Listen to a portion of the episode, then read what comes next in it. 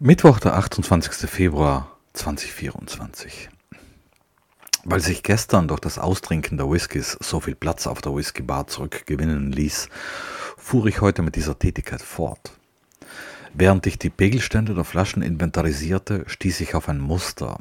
Offenbar hatten wir in den letzten Jahren die torfigen Whiskys aus Eiler stehen gelassen und bedienten uns stattdessen lieber an den ungetorften Malzbränden, denen aus Orkney und den Highlands zum Beispiel. Die verbliebenen Flaschen waren zudem halb voll, die konnten wir natürlich nicht mal eben an einem Abend leeren. Vom Platz her gewannen wir heute lediglich, ein, lediglich eine einzige Flasche. Das war der Torf, das war ein torfiger Lafroig, in dem noch ein halber Schluck Whisky gluckerte.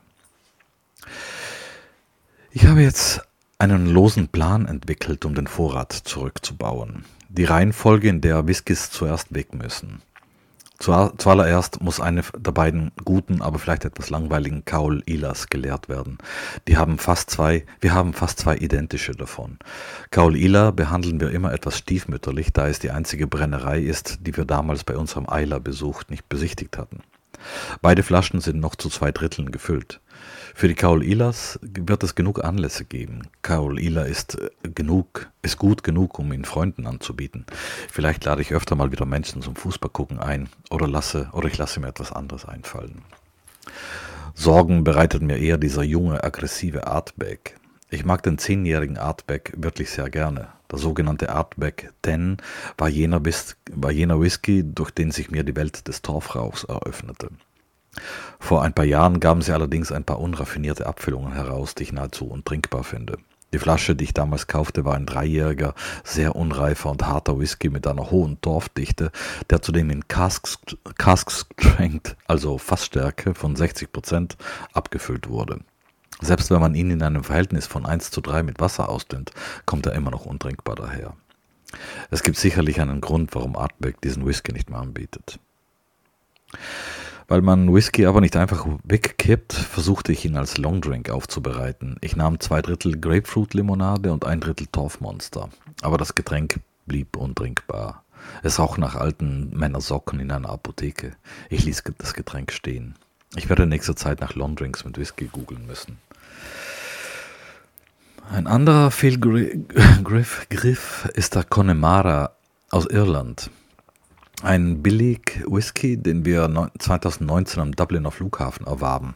Es war ein emotionaler Kauf, da unser Hormonhaushalt noch etwas aufgewühlt war. Die drei Tage vorher hatten wir nämlich im zauberhaften Connemara verbracht und wir fuhren dabei regelmäßig an kleinen Stapeln gestochenen, gestochenen Torfs vorbei, der, dort, der dort einfach in dieser wunderbaren Landschaft herumstand. Als wir am Flughafen von Irland, als wir uns am Flughafen von Irland verabschieden mussten, hatten wir vermutlich Trennungsschmerz. Der Connemara Whisky ist nicht ganz so hart wie der junge Artbeck, aber neben den guten Torfwhiskys wie Lagavulin oder Kaul Ila fällt das schon deutlich ab und so blieb er all die Jahre ziemlich verwaist stehen. Die anderen sechs Whiskys haben einen hohen Durchlauf. Das sind diejenigen, die wir in der Regel einschenken, wenn wir Gäste haben und, und auch selber bevorzugen. Die werden sich von alleine leeren. Das sind zum Beispiel Scarpa aus Orkney, den ich mittlerweile als meinen Hauswhisky bezeichnen würde, oder Highland Parks Einar und der Aberfeldi sowie Finn Lagan, dieser mysteriöse Blend aus Eiler, oder der türkische Laddy, der türkise Laddy von Brüch Laddich. Von den Dorfwhiskys behalte ich nur den 16-jährigen Lagavulin. Den kaufe ich allerdings immer wieder. Einfach weil der 16-jährige Lager, 16 Lagavulin so ein verdammt solider und eleganter Dorfwhisky ist.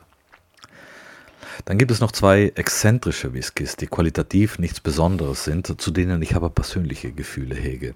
Das sind zum einen der Puni aus Glorns in Südtirol, schlichtweg, weil er aus, einer, aus meiner Heimat kommt und ich ihn damals vor, vor zwei und ich vor zwei Jahren die Destillerie besucht hatte. Siehe Link dazu im Text und ein Macmyra aus Schweden. Das Besondere an dem Macmyra ist die Herstellung. Während viele schottische Whiskys mit Torf gemälzt werden, versuchte man bei Macmyra den Torfrauch durch etwas Schwedisches zu ersetzen und nahm dafür Wacholderrauch. Diese leichte Wacholdernote braucht des Whiskys fasziniert mich ungemein. Leider ist der Whisky noch jung und entsprechend hart. Aber ich habe eben Gefühle.